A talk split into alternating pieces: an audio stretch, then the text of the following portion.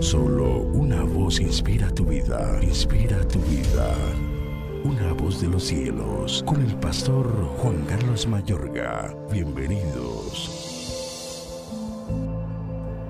Y entrando en el templo, comenzó a echar fuera a todos los que vendían y compraban en él, diciéndoles, escrito está, mi casa es casa de oración, mas vosotros la habéis hecho cueva de ladrones.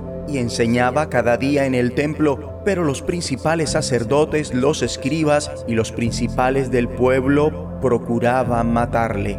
Y no hallaban nada que pudieran hacerle, porque todo el pueblo estaba suspenso oyéndole.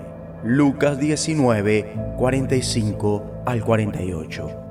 Amable oyente, del mismo modo que en todas las demás áreas de la vida, Jesús es nuestro ejemplo de cómo ser guiado por Dios. Vivir bajo la guía de Dios no impide una vida libre de dificultades. Jesús padeció el frecuente ataque de la policía religiosa de su tiempo y no evitó la controversia y la confrontación. De hecho, hay una parábola la de los labradores, donde Jesús revela que los siervos de Dios pueden esperar que vengan los problemitas. En esta parábola los siervos fueron golpeados y despedidos con las manos vacías, humillados, heridos y expulsados.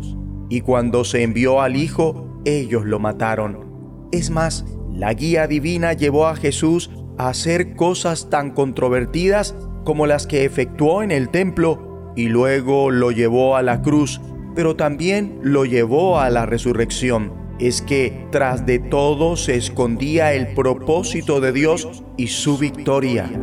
Lo que Jesús hizo pareció ser imprudente y un fracaso, pero Jesús logró más con su vida, muerte y resurrección que ningún otro en la historia. Por supuesto, se dice mucho en el Nuevo Testamento sobre la manera en la que Dios guió a Jesús, como por ejemplo ser extremadamente cuidadoso para evitar toda situación en la cual el ministerio sea utilizado únicamente para ganancia personal. Es que Jesús ve a gente que está intentando ganar dinero a costa de las actividades espirituales y confronta su obrar con la palabra de Dios diciendo, escrito está mi casa será casa de oración, pero ustedes la han convertido en cueva de ladrones.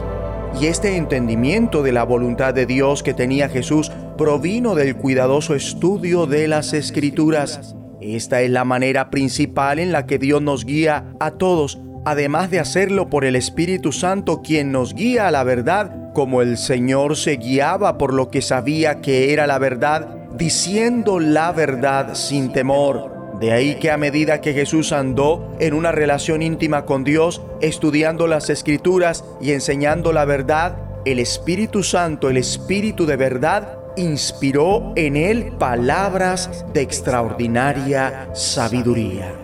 Ora conmigo. Dios Padre, ayúdame a seguir el ejemplo de Jesús, a estar cerca de ti y escuchar tu voz cuando leo la Biblia y busco ser guiado por el Espíritu Santo. En el nombre de Jesucristo, nuestro buen pastor. Amén. Voz de los cielos, escúchanos, será de bendición para tu vida. bendición para tu vida.